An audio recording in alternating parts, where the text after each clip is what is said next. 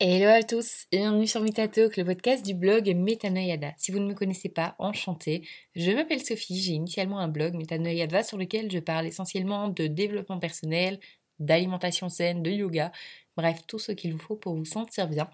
Et pour l'épisode d'aujourd'hui, on va parler de trois actions pour arrêter, arrêter la procrastination. Alors, dans la société actuelle, on peut dire que l'être humain est atteint d'un mal assez commun, qui est euh, l'envie de remettre à plus tard, voire demain, ou dans un mois, ou encore jamais en fait. Euh, autrement dit, la procrastination. Et c'est compréhensible quand on voit le nombre de tâches absolument barbantes à faire, mais qu'on doit faire. Heureusement, ce mal est curable. Et aujourd'hui, bah, j'ai envie de vous donner donc trois actions qui vous permettent de vaincre cette procrastination. Finalement, vous allez pouvoir vous en sortir. Règle numéro 1 anti-procrastination, rien que 5 minutes. Alors, tout d'abord, quand vous êtes face à une grosse tâche qui va vous demander du temps ou de l'effort, forcez-vous à la faire 5 minutes. Ce n'est rien du tout 5 minutes. Et ensuite, si au bout de 5 minutes vous en avez marre, vous arrêtez. Dans un premier temps, ça va permettre de briser l'inertie. Le plus dur, tout simplement, c'est de s'y mettre. Et une fois que vous y êtes mis, le challenge va être grandement minimisé ou euh, comment un peu arnaquer son, cerveau. Et la plupart du temps, vous allez voir que vous allez continuer au-delà de 5 minutes.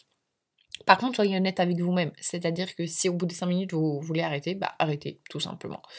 Règle numéro 2, mon objectif du jour. Alors tout d'abord, lorsque vous réveillez le matin, écrivez sur un papier ou un post-it votre objectif du jour. Dites-vous que si vous accomplissez cette tâche-là, vous aurez réussi votre journée. Ce n'est pas obligatoirement une action qui demande du temps, mais pourquoi ne pas y lisser, euh, aller à la poste, euh, par exemple, n'importe quoi, un truc que vous repoussez depuis tellement longtemps. Personnellement, euh, avec la file qui est à la poste, c'est le truc que je repousse à chaque fois, donc c'est pour ça que je pense à ça. Mais finalement, quand on sait qu'on n'a qu'une seule chose à faire réellement, ça va être difficile de se dire qu'on rate sa journée pour ça. Ce serait dommage. Et troisième chose, euh, troisième règle anti-procrastination, c'est de visualiser le résultat. C'est de loin l'action la plus puissante. Il faut que vous vous imaginiez avoir déjà fini votre tâche barbante. Ressentez l'émotion comme si elle était déjà terminée et en se focalisant sur le résultat, ça va tout simplement activer la motivation on sait euh, ce qu'on va ressentir après et du coup bah, on a envie d'y parvenir. Donc voilà, ces trois astuces assez simples, j'espère que vous pourrez les mettre euh, en place. Et puis euh, n'hésitez pas à me dire si vous avez aimé, n'hésitez pas à écouter mes autres podcasts et puis moi je vous dis à bientôt pour un nouvel épisode. Salut